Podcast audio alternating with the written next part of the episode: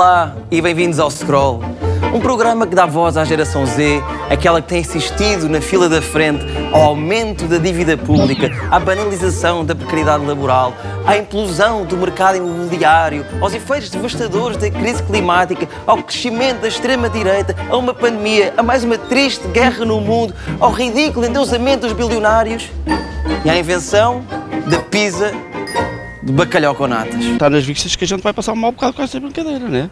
Isto é trágico. Mas atenção, a geração Z também foi aquela que assistiu à criação do 4 e do 5G e à ascensão de estrelas do TikTok. Olha, fomos os primeiros a dar com a boca no chão em trotes Giro. e a ter criptomoedas na carteira. Importante. E diz uma geração que tenha assistido, mesmo cara a cara, frente a frente, à criação da vacina em tempo recorde. Nenhuma. Exato. A verdade é que os tempos têm sido sempre difíceis para a geração Z e o que é que o futuro lhes reserva? Mais incerteza. Ah, com isso podemos sempre contar, amigo. Com isso e com o otimismo do Faro, claro. E é verdade. Aliás, eu tenho um bocado de esperança em vocês, na vossa geração. Não é, não é muita, não é muita. Agora, por isso mesmo é que o programa de hoje é sobre uma das coisas mais incertas da atualidade, o dinheiro. Tenho o salário congelado. Como é que esta geração lida com o capital, o sistema bancário, o trabalho e as suas contas muito, muito vazias. As contas e a carteira, porque com moedas eu não ando. O meu, se calhar, está tudo aqui, ó. Vamos ao vídeo introdutório do tema. Escolha uma vida, escolha uma carreira, escolha uma família, escolha um estágio não remunerado, um part-time, um trabalho temporário numa empresa de outsourcing. Escolhe parcerias remuneradas, vales de desconto, vouchers e links patrocinados. Escolhe as danças de TikTok, os reels de Instagram e os YouTube Shorts. Escolhe o streaming, a telescola, o teletrabalho. Escolhe o Zoom com o patrão, o Teams com a professora, o Skype com a família e a cerveja com os amigos.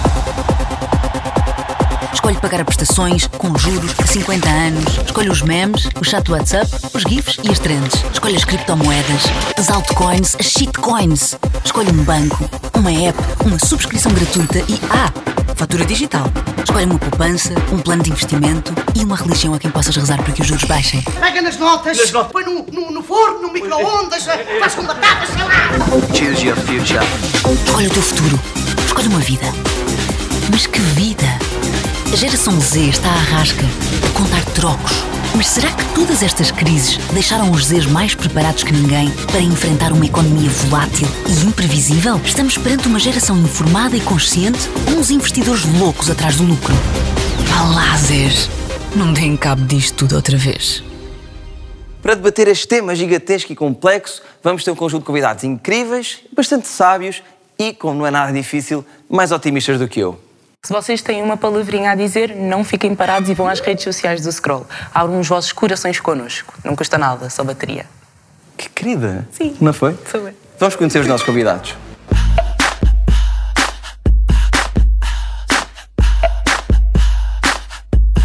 What you gonna do with all that junk? All that junk inside your trunk? I'ma get, get, get, get you drunk. Get you love drunk off my hump. My hump, my hump. Olá, eu sou a Valéria, tenho 21 anos, sou do Pinhal Novo. Olá a todos, eu chamo Daniel, tenho 20 anos, sou de Coimbra. O meu nome é João Zoio, tenho. Ai, agora esqueci-me. 21, 21. Olá, sou Miguel, tenho 15 anos, estou no nono ano e sou carneiro. O caranguejo. Signo. Ok. Sou leão. A Sagitário. Apesar de não, não ligar a, a signos. Estudo Direção e Gestão Hoteleira, faço consultoria imobiliária, consultoria de marketing e como ser lá que todos os dias. Estudo gestão na Universidade de Coimbra. Estou no mestrado de Finanças no ISEC. Jogo ténis. Sou árbitro de, de futebol. Há alguns meses avancei uma petição pública por uma educação financeira nas escolas mais abrangente e completa. Este é um tema que não é abordado na escola, não é abordado nas famílias, é um tema completamente tabu na sociedade. E não podemos estar este tema para debaixo do tapete. Temos que o trazer para cima da mesa. Eu tenho estes conceitos porque sou de finanças, mas nem todos vão seguir finanças. Afinal de contas é dinheiro, toda a gente gosta de falar de dinheiro. Gostava de ter aqui uma voz ativa naquilo que poderá ser o step-up eh, em relação à literacia financeira da, da geração Z. Uma salva de palmas para o João Zoio. Grande João. E agora, Miguel Canas. Grande Miguel. Uma salva de palmas para a Valéria Ambrosi. E por último, mas não por isso menos importante, Daniel Santos. Bora, Daniel. Olá. Bem-vindos todos. amigos. Com os nossos convidados já sentados, Já só falta conhecer o artista. por isso, bora.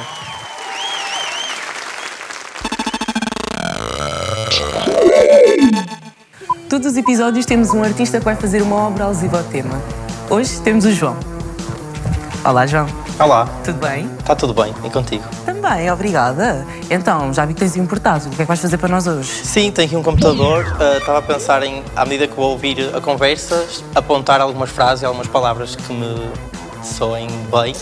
Ah, e vou criar 100 cartazes com elas que, que no fim vão aparecer aqui neste ecrã. E o que é que achas sobre o tema? O que é que o tema te diz? O tema é um tema que é inerente em todos nós e eu não sou diferente, ah, por isso acho que tenho bastante potencial para criar uma, uma cena fixe. Antes da próxima pergunta, eu queria saber se fazes mais coisas digitais, se o teu trabalho é só digital ou também o físico mesmo. Eu sou artista visual, mas sou também designer. E enquanto designer de comunicação, gosto de abordar tanto o digital como o analógico. Gosto de sair da minha zona de conforto, experimentar coisas novas. Hoje trouxe uma coisa digital, mas poderia ter sido analógica. E achas que o teu processo digital, achas que estás aqui a fazer a tua obra, vai influenciar ali o debate? Ah, talvez o que eu vou tentar fazer é uma espécie de arquivo, quase, ou seja, através da minha peça vou criar um arquivo de algumas frases e de algumas conclusões que possamos chegar ou opiniões que, que vão surgir. Por isso, não diria influenciar, mas talvez guardar, arquivar. Nossa, estás a documentar enquanto estamos. Acho que sim. Ok, então obrigado e olha, até já. Boa sorte. Está aqui. Sacron.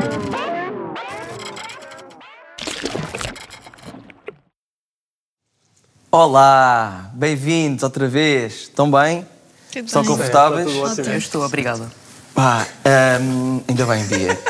Obrigado por terem vindo hum, prestar o vosso contributo, porque acho que é muito importante este assunto e ensinarmos, vocês ajudarem quem está lá em casa, até porque isto até me dá ansiedade de falar, mas eu vou já partilhar que eu há muito tempo, quando abri atividade nas finanças e abri os recibos verdes, depois, por falta de literacia financeira, não sabia que tinha que fechar a atividade e por causa disso passei, paguei tipo 9 mil euros à Segurança Social num período onde tinha ganho mil euros. Portanto, 8 mil foram à vida. Agora ensina como fechar a atividade, se faz favor. É isto que estas pessoas nos vão ensinar hoje. Tá bom. E, portanto, há um problema de falar, há um problema de literacia financeira em Portugal, há um problema, há um tabu com o dinheiro. Podes começarmos a começar pelo João, que tu falaste precisamente nesta questão de ser um tabu. Yeah, há imensamente eh, um tabu no- sobre todos estes temas, porque basta, não sei, perguntarmos aqui ou à malta da produção ou na- a toda a gente quem é que sabe quanto é que os pais ganham, por exemplo. Não, não sei se tudo começa por aí, acho que é um bocado uma pescadinha de rabo na boca, eh, porque não se fala em casa, não se fala nas escolas, não se fala em lado nenhum, não se fala no- nos ambientes de trabalho. Eh, há malta que faz exatamente a mesma coisa e, e acaba por, por estar a ganhar eh, diferente porque não sabem eh, o que é que a malta do lado está, está a ganhar. Portanto, há imenso. um- E Esse, esse debate, por exemplo, nas empresas, há vantagens para as empresas que os trabalhadores não falem tanto do, do, que, do que recebem, ou há vantagens para os trabalhadores? Ou...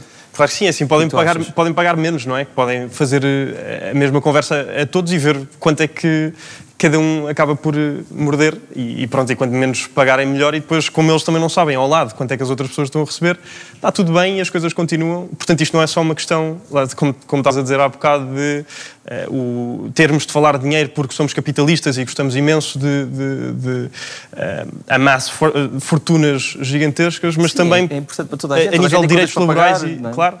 Eh, E, e e antes de passar já aqui ao Miguel, porquê é que achas que há este tabu na sociedade ainda? Acho que é um bocado cultural o facto de, não sei, haver alguma, talvez, inveja, vergonha. É a tal questão da pescadinha de rabo na boca, porque recebemos mal, então temos vergonha de dizer quanto é que recebemos. E como temos vergonha de dizer quanto, quanto é que recebemos, e como sabemos que a malta recebe toda mal, então se eu receber bem, também não gosto de, de criar desconforto nas outras pessoas. Às Acho vezes eu. parece que é mal visto falar de dinheiro, mas isto acaba a ser prejudicial Uhum. no geral, não é? Ahm, Miguel, tu queres, de- ainda por cima tão jovem, e já com uma grande atenção a este assunto e à importância da literacia financeira, como é que detectaste hum, esse- este, este problema e o que é que estás a fazer em relação hum, a isso? Uh, eu comecei, uh, eu sempre, uh, como disse na minha self-tape, eu sempre tive muito interesse na área financeira. Eu sempre gostei muito de poupar e posso dizer que sempre fui uma pessoa que gostou de ter o meu dinheiro, de contar várias vezes o meu dinheiro. Gosto, tenho uma boa sensação à medida que o dinheiro vai crescendo. Por sinto também que, que esse dinheiro é sinal de que eu me esforcei para o obter. Trabalhei mais, por isso consegui ter mais dinheiro. Nem sempre isto é profissional, mas uh, muitas vezes é o que eu acabo por sentir. Mas eh, é possível dizer, se calhar, em 2019 comecei a interessar-me, a debruçar-me mais sobre o tema dos investimentos, eh, da bolsa, mas foi com a Covid que acabámos por ter muito tempo livre, quando estávamos fechados eh, em casa. Comecei efetivamente a perceber eh, que o dinheiro não crescia só pelo trabalho que prestávamos ao outro, pela prestação de serviços, pelo, eh, por termos um emprego mais bem pago. Que se nós tomássemos boas decisões relativamente ao dinheiro que já tínhamos, ele por si só podia começar a crescer. E eu, a partir deste momento, detectei que havia aqui uma anomalia enorme, porque, por um lado, senti-me muito sortudo por me interessar por este tema, não só na minha idade, como também porque muita gente não se interessa e simplesmente nunca vai conseguir ter esta percepção ah, ao longo da sua vida, infelizmente. Mas percebi também que, ok, qual é que é o papel do nosso sistema educacional? Dar-nos as competências necessárias para a nossa vida. E se há alguma competência, ah, a mais transversal de todas, ah, a seguir a saber ler e escrever, é de certo o dinheiro. Como diz uma, uma responsável da OCDE, passo a citar, Ana Maria Woodjardi, na economia dos dias de hoje, a literacia financeira é como saber ler ou escrever. E, portanto, nós temos aqui em Portugal uma série de analfabetos, de completos analfabetos financeiros, eh, que perturba eh, o funcionamento da nossa economia e até eh, a prosperidade das pessoas. E eu, a partir Certo. deste momento, o que fiz foi começar a pesquisar quais as estratégias que já existiam uh, para implementar a educação financeira nas escolas. E descobri que efetivamente existiam.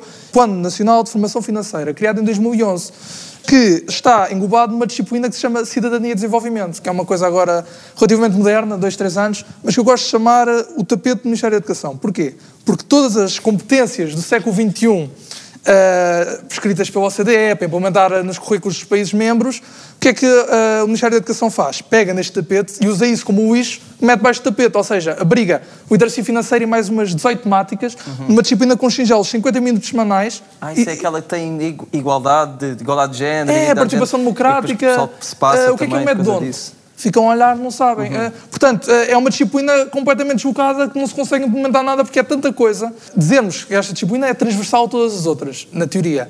Mas dizermos que vamos implementar de uma forma transversal, quando os currículos da maioria das disciplinas, temos sempre professores a queixar, professores de História, professores de Matemática, professores de Português, a dizer que os currículos estão sobrecarregados, ainda vamos carregar mais, vamos colocar algo transversal, porque transversal, eh, no sistema português, soa opcional. Quem paga sempre é o mais pequeno. Não é, não é super importante que nós sejamos educados ahm, sobre IRS, IVAs, recibos verdes, segurança social, essas coisas todas que estão na base de- da nossa vida, porque realmente faz parte da vida de toda a gente. Sim, claro. Não só eu que segui finanças, mas todas as pessoas provavelmente acabam um secundário com zero conhecimentos sobre educação fi- financeira, literacia financeira. Ah, o Miguel tem 15 anos e sabe imenso, mas é porque tem Muito interesse. mais do que nós, mas... nós dois juntos. mas não aprendeu na escola e devia ser eh, devia, devia ser um programa que devia haver nas escolas porque quanto mais cedo aprendermos sobre estes temas ah, que devíamos todos saber, independente, independentemente da área que, que nós vamos seguir depois da- do secundário, devíamos saber, porque quanto mais cedo soubermos, mais cedo va- vamos evitar erros no futuro, e porque fizemos um crédito com taxas muito elevadas, fizemos um investimento em criptomoedas, se calhar numa altura que não era ideal, ou um outro investimento que acabamos por perder imenso dinheiro. E sem estes conceitos básicos, nas, nas coisas, nas coisas simples, não é? Como, como, como preencher as declarações de IRS e de maneira a conseguirmos os melhores. ah, Porque agora a única forma de, de aprender, da grande maioria, é ir lá e bater com a cabeça, como, como acontece imensas vezes em- nos mais variados temas. Achas que, por exemplo, os recibos verdes são das maiores ah, causas de traumas na, na geração Z e na milénia? Pelos vistos. Assim, não sei se são uma das maiores causas. Sei que hum, uma população informada é, inevitavelmente, uma, uma, uma, uma, sociedade qualificada. E hum, literacia financeira é, é um tema importantíssimo. Não digo que, que a sua, eh, o seu ensinamento na escola passasse por uma disciplina, como o que estava, a disciplina que estavas, que estavas a dizer, do desenvolvimento e da cidadania, mas acho que devia, devia haver aqui uma sensibilização, porque realmente é muito importante, como tu disseste, levaste uma multa, para evitar multas, para evitar problemas que são conjunturais, nós podemos mudar isso, e nós, nós aqui, nós os quatro, eh, hoje temos aqui um, um papel ativo, porque podemos começar a apelar a esta sensibilização. O como tratar o dinheiro parece tudo um bocadinho abstrato, mas é tudo menos abstrato, é tudo muito simples. O dinheiro trata-se de forma muito simples. Saímos da, da escola, ou de uma licenciatura ou de um mestrado, e vamos para o trabalho, vamos para o mercado dos, recibos verdes, dos atos isolados, e só ganhamos se soubermos. Só ganhamos se soubermos como tratar o dinheiro, como passar um recibo verde, como passar um ato isolado. Também E- e tu- para evitar estes problemas. E tu, e tu já te interessavas por isso no secundário? Pronto, agora é normal, estás- na faculdade, estás em Economia e és diretor financeiro do... Estou, estou, estou na licenciatura de Gestão, sou diretor financeiro da Junior Empresa. Foi uma oportuni- uma oportunidade que, entretanto, surgiu. Também gosto muito de sair da minha zona de conforto. Ahm, e Mas sim, sim. Queria saber sempre- se o teu interesse vinha de trás e se já sentias, se o pessoal à tua volta já se informava também. Eu, eu, felizmente, o meu pai, o meu pai é administrativo numa empresa, então sempre tive o bichinho das contas. Acho que começou, começou desde muito cedo, tanto que saí do básico para o secundário e mudei de escola propositadamente para ir para socioeconómicas. E, e sim, é um bichinho que vem, que vem crescendo em mim.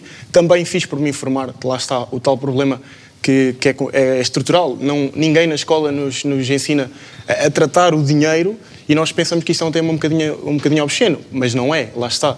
Se não fosse este bichinho que eu tinha e se não fosse eu ah, a ir ao Google, a ir à internet, a procurar, a ver vídeos, eu não saberia, não saberia o que sei hoje. A conversa está bem chill, está bem fixe, mas está na hora de ver o que é que os nossos seguidores do Insta nos perguntaram nos stories. Por isso, qual o impacto da literacia financeira nas opções de voto em Portugal? Eu acredito eh, que se houvesse uma, uma educação financeira efetiva e uma maior literacia financeira, por consequente, eh, na sociedade, de certeza eh, que as opções de voto seriam bastante distintas. Depende muito é da política económica eh, de cada partido. Literacia financeira ou guia de sobrevivência no capitalismo? Boa pergunta, família. Oh. E eu acho, eu sou um bocadinho, acho que esta é controversa, porque hum, assim, a desigualdade é inerente ao ser humano. E o, o capitalismo vem, vem da desigualdade, agora há, há desigualdades e desigualdades. E a literacia financeira só ajuda nestas questões, porque quanto mais soubermos deste tema, acho que menos existirão estas desigualdades. desigualdades, não acho que pode atenuar a desigualdade, pode aproximar os extremos, e acho que é importante nesse sentido. É realista hoje em dia pensar que um jovem poderá eventualmente comprar casa? É. Claro que é realista, gente. É realista. Eu não de sou jovem, eu não sou jovem e não faço ideia quando é que um dia vou comprar uma casa. Imagina, E já não sou depende, jovem. depende de onde é que queres comprar a casa, mas se tu fores comprar uma casa, sei lá, para a linha de Sintra, tu tens T1s a 80 mil euros. O que é que tu precisas para comprar um T1 de 80 mil euros? Precisas de. Mil euros? Não. Sim, não, também. precisas de à volta de 12 mil euros, portanto, a contar com a entrada e mais IMT, imposto de selo e todos os encargos associados, e depois 80 mil euros numa taxa variável a 40 anos, um crédito dá para aí 100 e 150, 160 euros por mês que vais precisar de pagar ao banco a nível de prestação e, portanto, precisas estar a receber qualquer coisa como três vezes isso.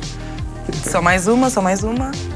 A cripto devia ser Isto, isto é bom, porque a seguir vamos falar um bocadinho mais disto na, Sim, na na próxima segunda parte. parte, mas se quiserem dizer já, sim ou não? Eu diria que sim. É um mercado financeiro, portanto, também. naturalmente precisa de regulação. Tenho, tenho a certeza absoluta que, que há, de estar, há de estar para vir a regulamentação, até porque ahm, este é uma lista aberta e é uma lista aberta que tem evoluído ao longo dos anos e as formas de pagamento vão aparecendo, a criptomoeda é uma delas e, portanto, há, de- há de ser tributada. Agora, regulada de que forma? Pois, este é o principal problema. Já vamos aí, já- não desenvolvam já, Ok, porque ok, esta ok, parte é só ok. para às perguntas e a seguir eu deixo-vos falar à vontade sobre isto. Eu queria só saber uma coisa sobre ti, ahm, em que tu na apresentação também aprendeste algumas coisas sobre gerir dinheiro da pior maneira, que foi com erros. Com imensos erros. Conta-nos lá um bocadinho sobre isso. Pá, eh, portanto, eu, eu comecei a, bater portas eh, para uma empresa de, de telecomunicações. Portanto, das, das 3 às 10 da noite, aquilo que eu fazia com 16 anos era bater à porta das pessoas e perguntar-lhes se estavam satisfeitas com, com os seus serviços e, se não, vender-lhes uma alternativa. Mas depois o que, é que, o que é que acontece? Começa a ganhar dinheiro. E começa a ganhar dinheiro, pronto, aquilo era um regime de trabalho imensamente precário, recibos verdes, eh, tudo pago de uma forma pá, meio, meio sketchy. Lá está, como, como um puto de 16 anos, não faz a menor ideia de, de como agir face a essas situações, é, uma- é simplesmente uma coisa a que nos sujeitamos. Um, e, e depois, pronto, começam a surgir as obrigações fiscais inerentes a isso. Eh, a tal questão da segurança social que te aconteceu a ti, aconteceu-me a mim também. Depois, E montes de gente, porque depois de gente. deixei de trabalhar, mas mantive a atividade aberta, então aquilo, pronto, a segurança social está lá, não sei como sem fazer as... dinheiro e depois aquilo está... Não sei como fazer as declarações trimestrais, não sei como atualizar as coisas, então depois vão-me cobrar sobre coisas que eu não recebi. Eh, portanto, foi uma multa brutal. Depois, aos 18 anos, armei-me em grande, quis comprar um carro, a pronto, 20 mil euros, um Ah, carro campeão. novo, a campeão. Campeão. Vendi o carro um ano e meio a seguir por menos 6 mil euros, portanto, mais 6 mil euros que foram com. com... E lá está, isto é. Foram com o quê? Desculpa. Isto é bater com a cabeça. Não percebi para onde é que eles foram. É, é bater com a cabeça e, e, e foi essa a melhor forma de aprender porque simplesmente não houve nenhuma outra forma de, de, de onde adquirir este conhecimento. Muitas vezes o nosso primeiro contacto é com os pais. Daí Yeah. este tema tabu, num, no nosso seio familiar, é importante haver esta confiança e não vermos o dinheiro como um tabu. Uhum. Porque o nosso primeiro contacto é com eles que vamos aprender das primeiras coisas, porque na escola não, não se aprende sobre Só que e quando os pais estas não coisas. sabem? Pois. Plot twist. Eu queria perguntar-te, foi o teu primeiro part-time, uh, aquele com 16 anos, bater à portinha? Yeah. E o que é que te fez sentido? Tipo, achas... Quero saber a vossa opinião em relação aos part-times. O que é que vocês acham? Acham que... Eu acho que os part-times eh, são uma boa fonte de, de rendimento, pelo menos para iniciar, porque o que eu acho que falha muito, eh, se nós, desde que fôssemos jovens, quando digo jovens, se calhar 6 anos, se os nossos pais eh, começassem logo, eh, ok, queres, queres comprar eh, um novo computador, queres comprar uma PlayStation, eh, se os pais começassem, ok, tens estas mesadas, mas depois recebes este dinheiro das prendas de Natal, nós começávamos logo a fazer contas, ok, onde é que vêm aqui as minhas fontes de rendimento? Eh, como é que eu posso aqui eh, diminuir as despesas? Eu acho que eu sempre trabalhei por objetivos financeiros e mesmo não, não sabendo bem como investir, não fazia ideia o que é era a literacia financeira, mas sempre tive de trabalhar assim. Não é uma questão de trabalhar com 6 anos, é uma questão simplesmente de nós sabemos de onde é que veio o dinheiro. Sabemos que os meus avós vão-me dar 100 euros, os meus pais vão-me dar se calhar 150, se tiver boas notas vou dar 200. E portanto, Ah, és não desses só. que recebe dinheiro por boas notas. Pois é que eu nunca tive disto. Ah, bem. Mas a fazer mais ou menos uma conta já eh, do dinheiro, fazer uma previsão do dinheiro que podemos receber. E assim podemos perceber eh, a que prazo é que podemos atingir aquele objetivo financeiro e custa, custa o dinheiro a sair. Eh, porque enquanto nós só sentimos o bem entrar e a sair, eh, não só eh, eu acho que tornamos muito mais materialistas, eh, como temos muito menos noção eh, daquilo que ouvimos as gerações mais velhas a dizer: ah, não sabem o que é que o dinheiro custa a ganhar. Esse é o problema. Com 16 anos fiz, na altura precisava de um telemóvel e, e pedi aos meus pais, mas meus pais disseram, não, não precisas de um telemóvel. Se quiseres telemóvel vais tu trabalhar eh, para, para pagares. E eu fui, fui trabalhar para uma carpintaria, pá, fiz umas coisas engraçadas. O que é que fazias? E pá, lixava, lixava móveis, carregava móveis de um lado para o outro, montava armários, montava estantes, pronto. Fiz uma série de coisas que, que foram, obviamente, foram, foram, deram, deram muito, mas acho que aquilo que eu mais retirei desse trabalho, e comecei cedo, com 16 anos, foi percebi o que é que custa a ganhar o dinheiro. É muito fácil os nossos pais nos darem uma nota de 20 euros para a mão, porque não fomos nós hum, a perder o tempo e, a, e a- e a trabalhar para o ganhar, mas quando nós estamos no, no- no campo do trabalho e quando nós temos que trabalhar por aquilo que estamos a receber, é que começamos a dar valor e, e lá está. Dá entra o respeitinho aos pais. Dá respeitinho aos pais e tal custa a oportunidade. Para ter isto ou para ter isto, vou ter que sacrificar alguma coisa. Temos que fazer escolhas. É. É importante lá para casa porque perceba, nós estamos a falar aqui genericamente ah, de, de quem já é de certa forma privilegiado e que não, tá- não estamos a contar o dinheiro para pôr o pão na mesa. Sim. Bem, mas eu acho que, e, e puxando aqui, acho que é importante, por isso é que o assunto na escola de literacia financeira é importante, porque também vamos puxar aqui uma coisa depois, capacitar as pessoas dos seus direitos enquanto trabalhadores, de como, o que é que podem exigir de- das empresas, do próprio governo, etc. Portanto, desculpa interromper, mas acho que era importante fazermos este, Não, sim, este, este paralelismo, porque nem, todo, não estamos aqui todos na, no, mesmo, no mesmo sítio. Concordo. Eu acho, que- eu acho que nós nem, nem, nem temos bem noção do quão privilegiados somos. O facto de eu estar a tirar uma licenciatura, paga pelos meus pais, casa paga, alimentação paga, por acaso ter arbitragem, como disse anteriormente, como assim um backup, em que tenho um dinheiro sempre de parte, eu sou um privilegiado e acho que nós, nós e aqui em Portugal acho que é, acho que é transversal a muita gente, sei que, sei que há, há sempre uma minoria que não, não tem estes, estes privilégios, mas nós, eh, enquanto jovens privilegiados, podemos sempre fazer estas escolhas. Já que temos um tempito extra, Uhum. lá está eu, ao fim de semana vou, vou para os campos de futebol, ganho uns trocos, o que é que faço com esse dinheiro? Ou invisto, ou Claro. faço uso Sim, para o sim, meu sim, divertimento. isso É mais do que legítimo, não é? Como é óbvio. Exatamente. Na segunda parte já voltamos e pegamos neste assunto e falamos também aqui convosco e arrancamos daí. Vamos agora interromper. É reportagem impossível.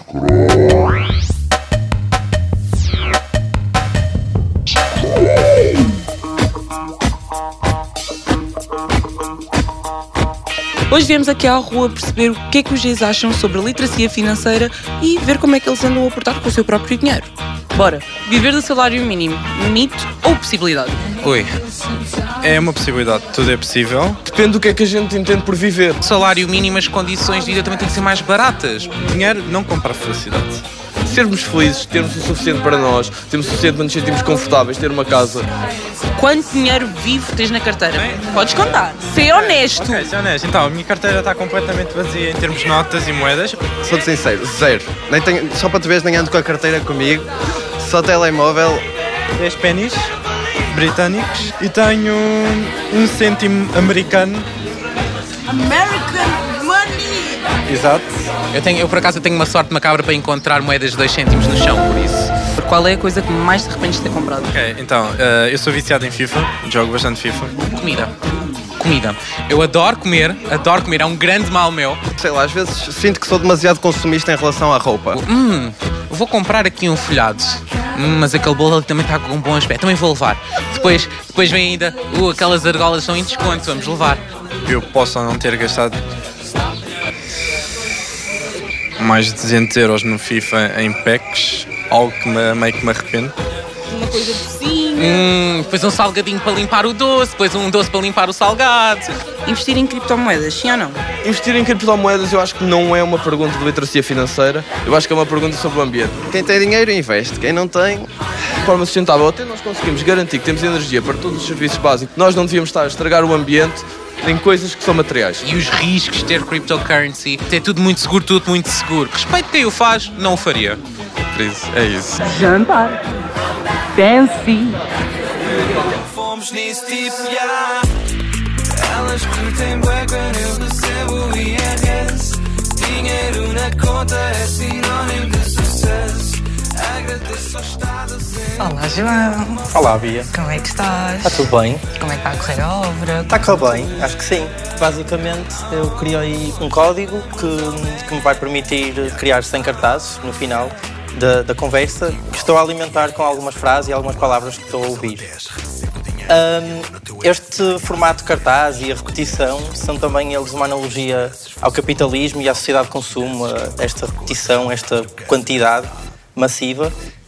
Um, e esta imagem que escolhi do planeta Terra, ironicamente, um, é feita para criar também ela uma analogia ao caos em que vivemos, uh, muitas vezes por causa do dinheiro, e vai servir de, de background para, para os 100 cartazes que estou a desenhar. São 100 cartazes, mas eles assim num, num segundo vão aparecer todos no fim. Segundo.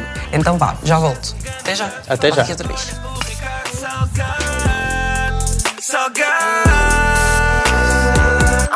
Baby, estou mesmo cansada. Já não te preocupes, miúdo, eu ensino as cenas do Não IRS. ensinam estas coisas na escola. Scroll, scroll, scroll, scroll. Nesta- Sendo que agora, nesta parte, ehm, vamos falar de investimentos e de cripto, NFTs e o futuro. Ehm, como é que vocês veem isto? E aquela questão é muito importante. É uma questão de ambiente, criptomoedas? Eu, eu percebo a questão do ambiente no sentido em que ouvimos sempre. Bitcoin gasta muita energia para ser produzida, porque basicamente, para quem não sabe, existem dois sistemas, Proof of Stake e o Proof of Work, eh, e o Proof of Work gasta muito mais energia, porque, mas a rede de criptografia, a segurança com que a moeda é produzida também é muito superior.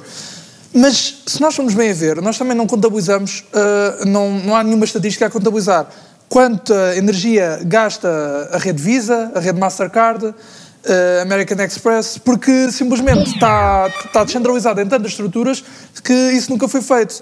E por outro lado também temos outra questão que é... Mas gasta mais do que atualmente as criptomoedas e com, com estes armazéns que estão a ser criados para, para Imagina, minerar. não, não há propriamente... Nem sequer é um tema de debate. É, não há, não há- não é- nem, é- nem sequer é um tema posto na mesa, mas que efetivamente também muita energia gasta. E aqui temos outro ponto, que muita, ah, muita produção de energia renovável está a ser estimulada pelas criptomoedas. Percebemos que essa energia vai ter uma aplicabilidade que gerará rendimento ao produtor. Pronto. Então, mas pelo menos é um, é um debate que se não está a ver, se- provavelmente um debate importante É. que, que se deva ter na, na sociedade, não é? Dadas as alterações climáticas e todo o impacto do consumo energético, se não se está a ter, se calhar é importante ter. O que é que acham? Não?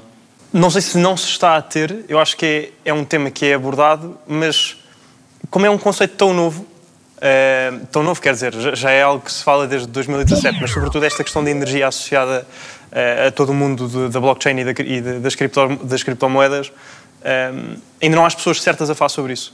Ahm, como é que vês os investimentos? Tu aprendiste na faculdade a investir ou não? Se a geração Z está a ficar mais capacitada ou não para investir? Em que é que se deve investir?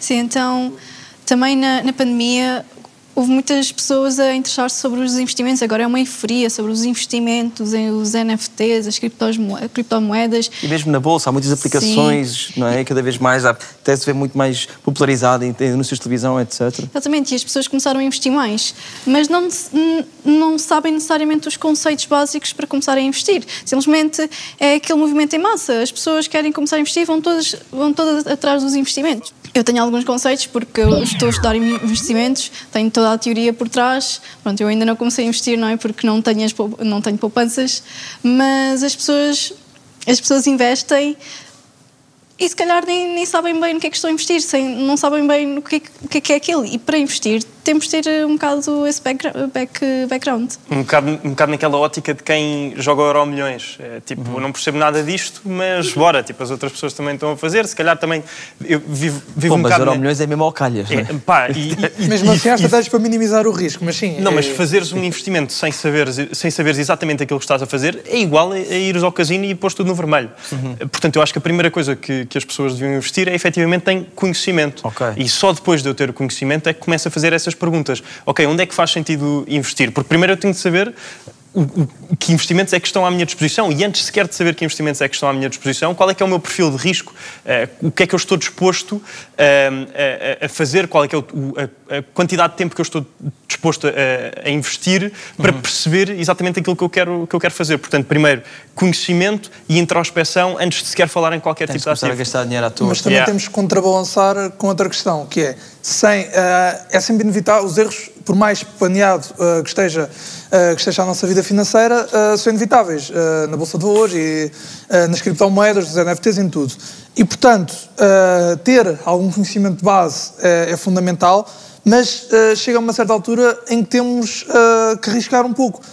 Começar, de acordo com o que já aprendemos, a escolher alguns investimentos e a partir daí também aprender um pouco com os erros e acima de tudo não investir todo o dinheiro que se tem quando ainda não se tem eh, quando não se é propriamente um expert nestes assuntos não se investir logo, logo tudo começar eh, gradualmente. Investir dinheiro com o qual estejamos confortáveis e que não precisemos para o dia a dia, porque é uma agonia viver eh, com um telemóvel onde estamos eh, hora a hora a ver, ah, ok, agora a Bitcoin subiu 10%, agora, subiu- agora desceu 30%, agora as minhas ações da Microsoft dispararam. Isto é uma agonia gigantesca e acho que isto é uma estratégia de investimento e pelo menos a ideia que as pessoas têm de, de investimento errada. Eu acho, eu, acho, eu acho que é impossível no curso em que nós estamos e tendo em conta que todos os dias falamos em dinheiro, não nos fomentar um bocadinho de interesse também para, para estes temas. Quanto ao investimento, eu acho, investir, eu acho que investir é fulcral, principalmente na nossa idade, que ainda não temos as responsabilidades do, de uma pessoa adulta, o pagar uma casa, as despesas ao final do mês, o contar todos os cêntimos para que tudo bata certo. Nós não temos isso. E já que não temos isso, não, não nos custa nada meter 10, 20 ou 30% do, nosso, do bolo que nós recebemos, trabalhando ou não, tendo usado ou não, de parte para investir. Ahm, lá está, as criptomoedas, eu acho que virou um bocadinho moda, não só porque nas criptomoedas acabamos por ver lucros de, de 1000%, 100%, coisas assim meias parvas perdas que acontecem. totais, Pois, também, 100%. também. Mas eu acho que nós, enquanto jovens, gostamos que tudo aconteça muito rápido e estamos habituados a que tudo aconteça, tudo aconteça muito rápido. E por este mesmo motivo vemos as criptomoedas como ahm, numa expectativa de lucro que, nós, que nós vemos 100%, é pá, fazer de 1 euro 100 euros, espetáculo. Tipo as apostas esportivas? Sim, mas que funciona, depois lá está, são mercados. Queria saber se vocês têm tipo, como objetivo enriquecer. Tipo, se é, se é, um, se é mesmo aquele sonho, quero ser bem rico, iate na garagem, não sei o quê. Iate na garagem? Sim, uma garagem. Iate na garagem. O carro na garagem do iate. Ai, mas isso era outra cena. Sim, claro, nós queremos, nós queremos estar confortáveis a nível financeiro. Ah, eu de finanças tenho um, pronto, uma perspectiva de é, é não ter dinheiro parado, é investir. É um, porque um euro hoje vai valer menos amanhã. Estamos a perder poder, poder de compra com a inflação e tudo mais. É investir o nosso dinheiro. Eu acho, eu acho que, hum, e Diogo, pegando, pegando no que disseste há bocado off-camera, acho que o enriquecer é um, é um bocadinho vago. podemos, podemos enriquecer. A felicidade, dinheiro não é tudo, lá está. Obviamente, todos, todos imaginamos uma vida com uma grande casa, uma grande família, um grande carro, mas se calhar, para atingir esse tipo de coisas, se calhar temos que trabalhar e perdemos, perdemos tempo que podíamos ter com a família, ou podemos, perdemos tempo que podíamos ter com os amigos. Acho que um balanço é importante. Devemos fazer aquilo é? que nos sentimos bem a fazer e, e ir de encontro às nossas necessidades. Obviamente, as tuas necessidades podem ser mais de, ok, durante a semana senti, senti falta de ir beber um copo com os meus amigos, enquanto que a minha necessidade pode ser, eh, pode, posso não sentir tanto essa necessidade e ficar a trabalhar. E se calhar para mim vai ser mais fácil, obviamente, e inevitavelmente, atingir esse nível de vida do que, do que para ti. Eu acho que está na hora de nós lançarmos o nosso próximo pop-up. Game begin. Então agora nós vamos fazer o nosso quiz, que é basicamente um Quem Quer Ser Milionário, mas da RTP2 e do Scroll. Mas qual é o ordenado mínimo em Portugal? Atual. 670 euros, 705 euros ou uma Santos de fiambre e um Ice Tea de marca branca. 670. 670. Sim. Pois, exato, exato. É bem. São os poucos Eu acho que é bem. 705. Subiram agora, acho que sim. B, Ah, se calhar, 705, yeah. A, se- 670. Se subiram, então. Ah, então é B, B. Ou É B, é C, B, Santos é de B. fiambre e queijo B, também, 705. só fiambre. Foi aquele subsídio. Nem é fiambre e queijo, é só fiambre. Fizeram por causa é? disso, é 705. A resposta é B. Calma, é? É B, B. 705. 705. Subiram de 680 para os 705. O que significa a sigla NFT? Neo Fictional Tool Non-Fungible Token? Token, sim. Token. New Foldable Table or No Fucking Thanks?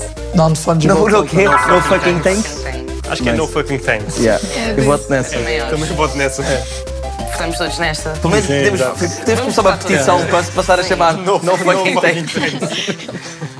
Olhem, eu acho que sim. Eu acho que sim. Esta é a resposta certa. No fucking thanks. Pronto, seguinte. E por fim, o que significa a expressão bank topping? Opção A, abrir várias contas em vários bancos. Opção B, ter uma conta numa plataforma digital e outra num banco. Ou opção C, uma palavra inventada apenas para efeitos de rasteira. É palavra inventada. Eu também diria é assim. assim, é assim. São os cínicos, não acreditam em nada, vocês. Vai, nunca ouvi falar. Mas também era muito vergonhoso agora. Olhem, só porque vocês nunca ouviram falar não quer dizer que seja inventado. Eu acho que, olha, eu por acaso achava que vocês eram mais cultos nisto da literacia financeira. Afinal, vêm vêm para aqui armar-se não sabem direita. nada. Apostava a mão direita. Enfim, Apostavas a mão direita como é? pá, Como é clara- inventada. claramente é A. A sério? Não. Uau. Claramente é A, mano. Ok. Abrir várias contas em vários bancos. Bank topping. Sim, bank topping. Boa, é Não, mesmo boa brincando. rastada. Humor e piadas, família. Game over. Scroll, scroll, scroll, scroll. Vamos então avançar agora para todos e para aprofundarmos a questão das criptomoedas. A questão é que ainda é uma coisa um bocado vaga para muita gente, e mesmo para mim, eu sou, sou pouco versado ainda no assunto. Para quem não sabe, como é que nós definimos o que é isto das criptomoedas? Tentamos, para tentar, entre os quatro, e para, para quem está a ver lá em casa, resumir um bocado o que é isto das criptomoedas e, e depois das NFTs, mas comecem pelas criptomoedas. Quem é que quer explicar?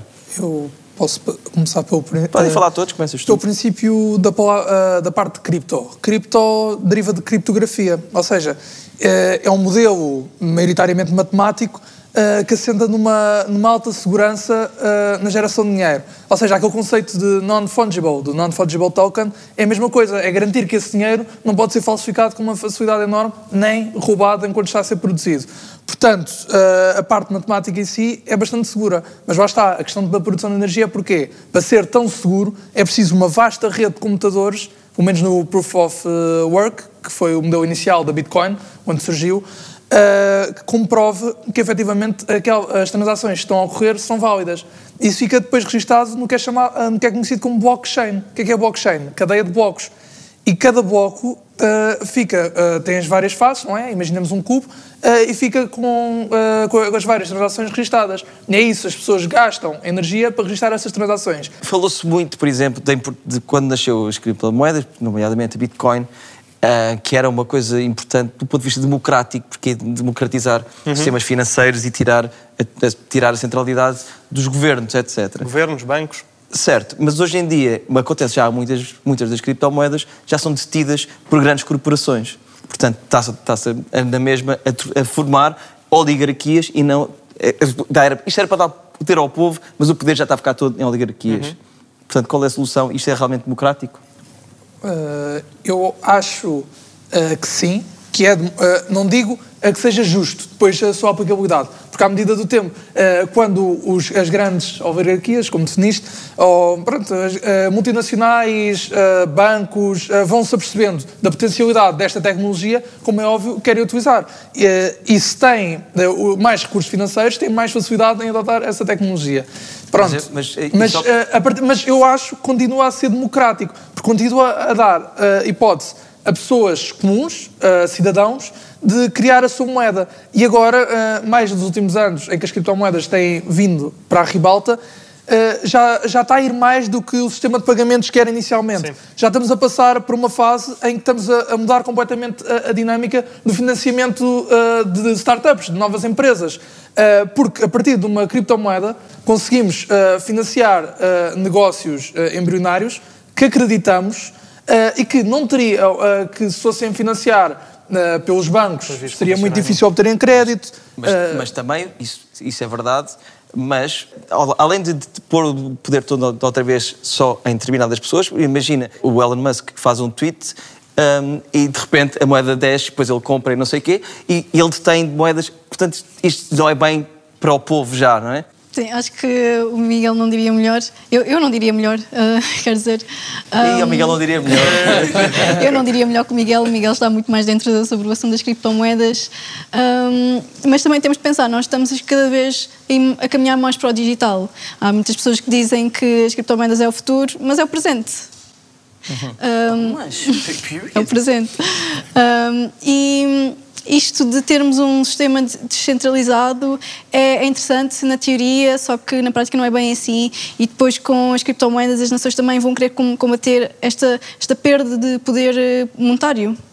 Sim, eu acho, eu acho que, acima de tudo, as criptomoedas vão ser importantes naquilo que vai ser não só o presente, porque é o que está a passar agora, mas num futuro cada vez mais próximo, cada vez mais digital e principalmente na Web 3.0. Nós, nós, neste momento, estamos na, estamos na Web 2.0 e a expectativa é termos uma, uma Web 3.0 que registra todos os movimentos, todas as transações para combater a fraude, por exemplo, a lavagem de dinheiro. Pronto, e acho que as criptomoedas, eu sou um completo leigo nesta parte mais técnica e dos gráficos das criptomoedas, mas sei, sei o objetivo e, e o objetivo das criptomoedas é exatamente este: registar, registar todos os movimentos, todas as transações, pegar numa moeda digital e eh, rastreá-la ao máximo. E Eh, para, a e para que isto fosse verdadeiramente, ou pudesse ser um bocadinho mais democrático e não tão centralizado outra vez em oligarquias, era importante ser taxado? Acho que devia ser taxado, mas para ser taxado tinha que ser regulado. Nós não podemos taxar algo que não reconhecemos como sendo válido. Eh, Temos que perceber muito bem quais vão ser os pressupostos, tanto para a criação de novas criptomoedas, em que medida é que podem ser criadas, categorias em que podem ser divididas, eh, como é que podem ser classificadas para a autoridade tributária. Eh, É uma regulação, mas lá está, isto pode haver aqui eh, muito margem para as tais elites eh, definirem as regras de acordo, com, com o que lhes dará jeito. E, portanto, é um tema muito sensível. Não sei, até também podíamos, sei lá, fazer um referendo ou um conselho de cidadãos, também não sei até que ponto seria efetivo, porque muitas pessoas ah, não estão minimamente dentro ah, da temática. e, sobretudo neste, neste tema da literacia financeira, eu diria que as criptomoedas e, e toda esta questão da Web3, de Decentralized Finance, isto é tipo a porta dos fundos da literacia financeira. Mas, mas se é o futuro e se é o presente, é, é mesmo, que, mesmo que muita gente ainda não esteja a par, é importante que o debate aconteça. E nós aqui temos. Isto dava, na verdade, um episódio inteiro. Uhum. Esta segunda parte passou a voar. Vou deixar mais umas perguntas importantes que gostava de fazer para a terceira parte ahm, e para fazer umas conclusõezinhas, mas para já. Está na hora do nosso apelo à nação.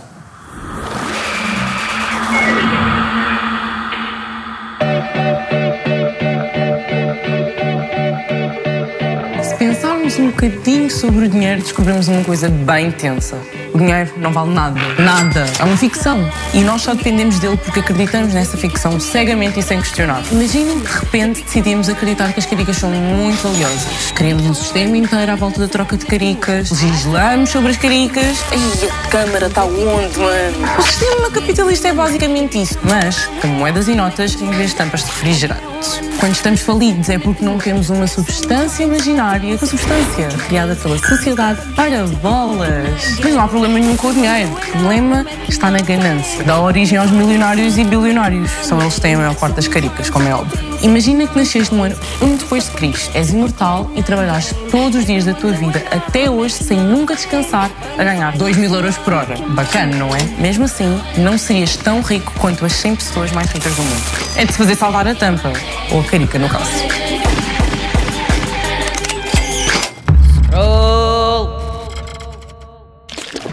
Vamos para a terceira e última parte deste debate muito interessante, com pessoas com muita coisa para dizer. Podíamos chegar aqui imenso tempo. Um, e, portanto, para não afunilar agora aqui um, esta última parte, vou-vos deixar um bocado a vossa liberdade, enquanto jeito de conclusões finais, é que- como é que vocês veem eh, o futuro em relação ao dinheiro, obviamente, em relação à literacia financeira, como é que veem eh, a esperança para a geração Z para, para que cada vez mais gente possa viver melhor, é mais confortável, quer queiram enriquecer muito ou só viver tranquilamente, e depois deixar também os vossos recados eh, de coisas que tenham para sugerir. Vou começar aqui por este lado, fazemos assim a volta certinha. Muito bem. Então, acho que como nós, nós vimos até agora, é muito importante investir eh, na literacia financeira. Nós sabemos que Portugal tem um problema de literacia financeira, até porque somos o pior país eh, na zona euro com, com a pior literacia. Isso di- diz muito sobre o nosso país. Devia haver uma maior aposta sobre, sobre estes assuntos. Eh, esta iniciativa, est- estas iniciativas que já começa a haver são ótimas para aprendermos sobre trocarmos ideias e informarmos mais, deixar que este tabu sobre o dinheiro deixe de ser um tabu com a informação ah, e quando começam a- as coisas começam a ser faladas, deixa de ser assim um tema tão sensível e, e delicado como, como falar sobre dinheiro. Diria também que as pessoas com, com os conhecimentos básicos se calhar não cometiam tantos erros como, como cometem hoje em investimentos e tudo mais. Ahm, se calhar eh, se calhar com conhecimentos como que tipo de, que tipo de investidor eh, sou? Eh, será que sou mais averso ao risco? Será que gosto mais do risco e vou começar, eh, quero, quero arriscar mais? Porque depois também temos de adaptar os nossos investimentos ao nosso perfil, às nossas poupanças, ao nosso, definir o nosso também. hum, o horizonte temporal do, do nosso investimento. E é um bocadinho por aí. E onde é, onde é que achas que as pessoas que, que querem seguir esses conselhos podem agora obter mais informação enquanto não há um currículo na escola? Enquanto não há um- onde é que se pode buscar essa informação? Sim, eu acho que agora as pessoas vão muito buscar informação à internet, às redes sociais, começa a haver uma maior partilha sobre, sobre estes assuntos. Ok. Obrigado pelos seus conselhos. Obrigada, eu. Daniel, o que é que tens para nos deixar como última mensagem? Bem, eu podia, podia falar aqui de mil e uma coisas. Acho que, e, e ficou provado hoje, que os jovens merecem uma voz mais ativa de forma a combater, a combater estes problemas e acho que estamos na altura certa para poder, para poder mudar este, este espectro. E, e, sinceramente, não só, não só este tipo de problemas, como a literacia financeira, mas também outros problemas. A verdade é que a imigração em massa é um problema. 20% dos jovens licenciados imigram, Ahm, certamente à procura de melhores condições de vida, melhores salários, melhores empregos. E acho que temos, temos aqui hoje, e tivemos hoje aqui uma, um bom exemplo de que, enquanto jovens, podemos ter uma voz ativa para combater este tipo de problemas e também para sensibilizar aquilo que poderá ser eh, as próximas gerações. Ahm, e e acho, que, acho que é isso. Obrigado. João.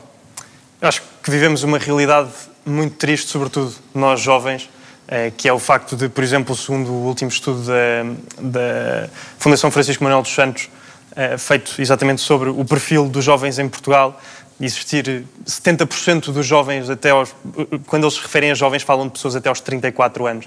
Portanto, eh, 70% das pessoas até aos 34 anos receberem menos de 950 euros. Uhum. Eh, O facto de 30% dos jovens, dada uma boa oportunidade, quererem emigrar. E, e sinto que isto hum, pode ser eventualmente combatido eh, de, de uma forma proativa. Sinto que o que, o que mais fa- faria a diferença seria Um, ou- uma das coisas que mais faria a diferença seria nós, enquanto pessoas, enquanto individuais, querermos proativamente saber mais e irmos à procura de, de mais informação. Isso, informação que se encontra em livros, informação que se encontra na internet, partilha... No teu canal de YouTube. No meu canal de YouTube, os bons já dois, aqui- subscrevam.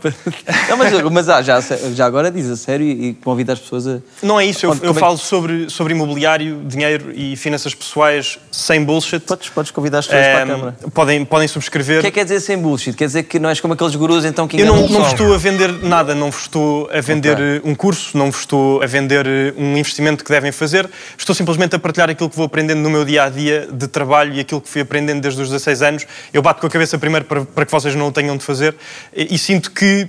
Eh, há, há vários outros canais também no- no- em, em Portugal eh, de onde podem ter eh, esta informação. O Doutor Finanças não é um canal, mas um site onde podem ir buscar muita informação ótima. A Renda Maior no YouTube, o Arcólico no YouTube, o Pedro Anderson das Contas Poupança, que faz este programa nesse, noutro, noutra, noutro canal de informação eh, e no YouTube também. Eh, portanto, diria que no ambiente português essas seriam talvez as, as melhores apostas que poderiam fazer. Ahm, mas há também muita informação ótima de, onde, de onde podem obter mais conhecimento no estrangeiro, especialmente nos Estados Unidos, só que muitas vezes não é. É uma realidade paralela que não é tão aplicável aqui eh, à, àquela que é a nossa vivência e, portanto, é isto. uma- tudo começa por uma busca proativa por conhecimento, por informação e se não formos nós eh, a fazê-lo, não, não vai ser ninguém que, que, que o vai assumir por nós. Portanto, Obrigado, João. É isso. Falas bem para a câmara. Às vezes, às vezes me queres youtuber. Uh, como já sou uh, bastante acerca da educação financeira nas escolas, eu passo só agora a citar uma informação bastante útil.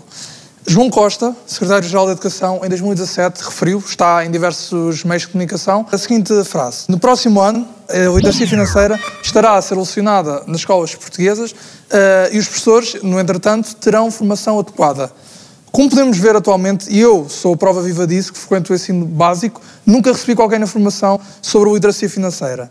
E assim sendo, eh, apelo a todos os que me ouvem a que subscrevam a minha petição para efetivamente criarmos uma disciplina que nos eh, dê os conteúdos necessários nesta área. Para o João, como referiu, se calhar não teria que bater com a cabeça na parede tantas vezes, nós não eh, teríamos cometido eh, determinados eh, erros, determinadas compras que agora nos arrependemos. Uh, e por isso, uh, se nós queremos mudar, temos de tomar um papel ativo. E agora, uh, Força, onde é que as pessoas podem encontrar a petição? a petição está no site, uh, entretanto, uh, o QR Code deve estar aqui a passar em baixo. Ele já faz, faz assim com os gestos. Faz assim. Não, não, não, só que- Pode fazer aqui, subscreva o meu canal, carrega no sininho. Podes fazer tudo o que quiseres. Pronto, aqui no QR Code podem ver aqui em baixo. Uh, subscrevam a minha petição, por favor, está na plataforma Petição Pública. É Uh, utilidade pública, não, não, não estou a beneficiar diretamente, estou a beneficiar toda a gente. Sim, está lá a E- explicação. Exatamente, exatamente. concordar, Eu preciso de 7.500 assinaturas para isto obrigatoriamente ser debatido em plenário. Eh, e apesar de eu acreditar que nada vai, vai ser feito, porque infelizmente o nosso sistema eh, o que Calma, faz tens que acreditar também. é, é tentar Lançaste Devemos ser positivos. a, lançaste a petição, tens que acreditar. ludibriar os cidadãos mais informados, mas mostramos preponderância da sociedade civil. E é isto que é importante e que falta muitas vezes. E não só neste assunto, Muito mas bem, em muitos Miguel. outros. E eu, eu, à partida, eu quase que investia aqui dinheiro em como o Miguel vai ser Ministro da Economia daqui a uns anos. Pronto, fica aqui já a minha aposta de 50 cêntimos. Acho que foi incrível a vossa participação, mais uma, muito- mais uma vez obrigado. Muito obrigado. E agradecer à vejam- RTP2 por ter esta iniciativa. Claro. Viva a Vamos RTP2, E viva o o Scroll. E para terminar, vamos lançar uma nova rubrica que se chama Microcosmos, na qual vamos explorar um nicho de mercado, no caso, desta temática toda. O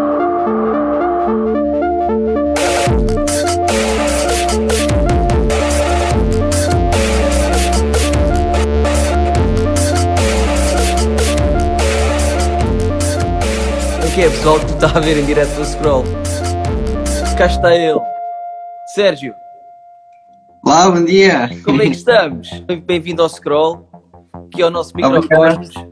Nós sabemos, sim por alto, mas eu quero que sejas tu a explicar que tu fazes medição da qualidade do ar e em, em troca disso recebes tokens. Eu entrei num projeto de blockchain chamado Planet Watch.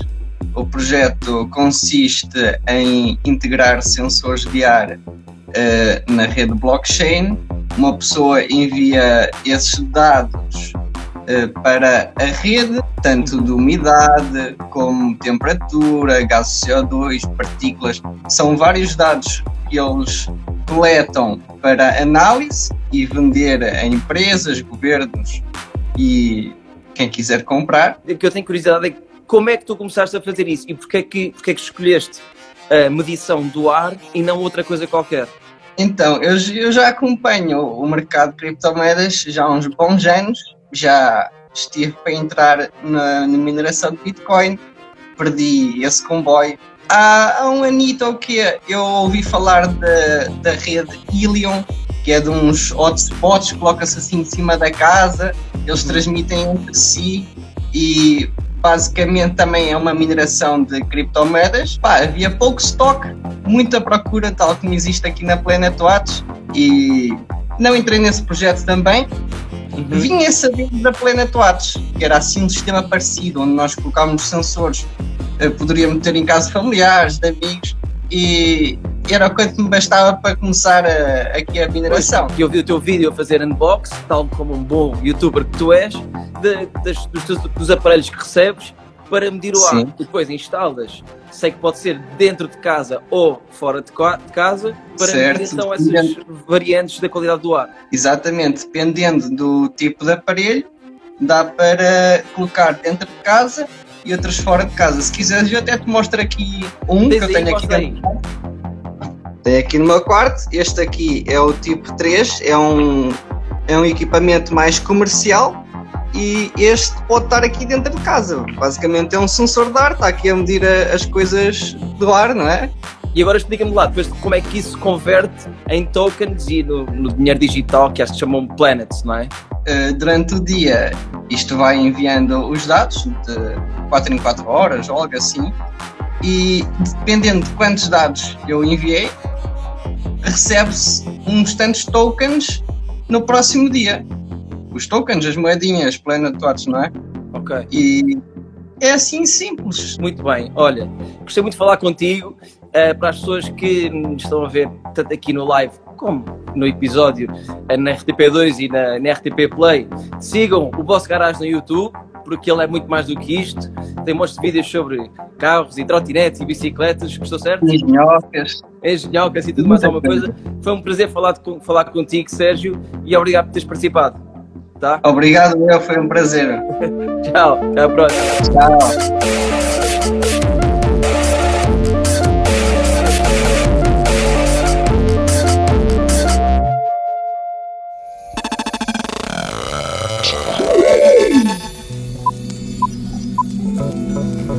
Olá, João. Olá. Como é que estás? Então, já fiz aqui o meu clique mágico, que fez correr o código e eh, criei então os, os 100 cartazes com, com as frases, com conclusões, com perguntas. Está drenado. Que me pareceram, que me pareceram importantes de, de guardar e de arquivar deste belo debate. Como é que fizeste isso? Conta-me mais, like, programaste tarde. Isso é bem bom. Exatamente.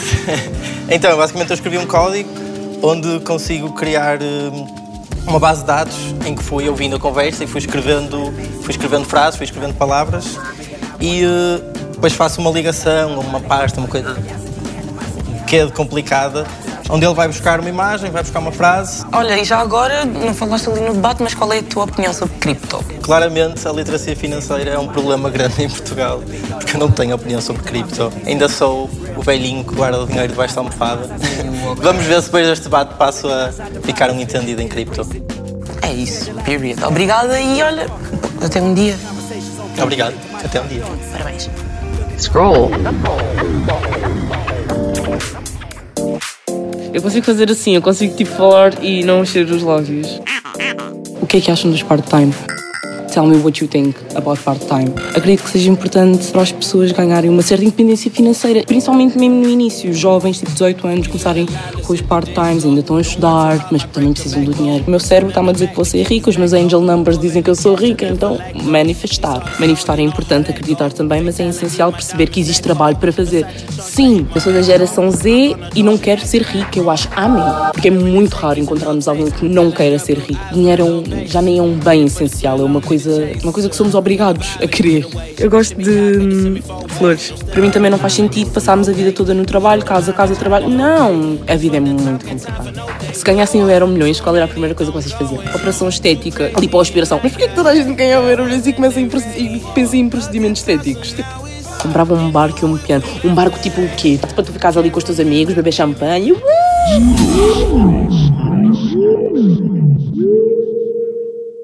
Acho que podemos concluir com segurança que saímos daqui todos um pouco mais ricos, nem que seja em conhecimento. Nossa, amigo, grande piada. Sim, lá isso é verdade. Até porque o saber não ocupa lugar, o que é uma boa notícia dado o preço por metro quadrado nesta cidade. Pois é verdade. O mundo é terrivelmente injusto em relação a isso e em relação a tantas coisas. O dinheiro está na raiz de tantos problemas. Como é que é possível que hoje em dia 1% da população detenha 60% da riqueza mundial? Como é que é possível que este mesmo 1% de... Amigo, concentra-te. Estamos a fazer uma despedida. Pois, Vamos com com calma. Verdade, até porque, tem que ser honesto, o dinheiro também está na raiz, também pode estar na raiz das soluções para estes problemas, desde que tenhamos uma relação saudável com ele. Não é? E que saibamos investir com cabeça, essas coisas. Pronto. Isso, amigo, isso é que é falar. Pensamento positivo, good vibes. Verdade. Estava, desculpem. Não se esqueçam de meter NIF na fatura sempre, poupar e investir com cabeça e seguir-nos nas nossas redes sociais. Três bons conselhos. Claramente. Quatro. Rever o scroll na RTP Play. Nice. Até para a semana. Tchau, família. Digam aí adeus ao pessoal. Até ali. Tchau.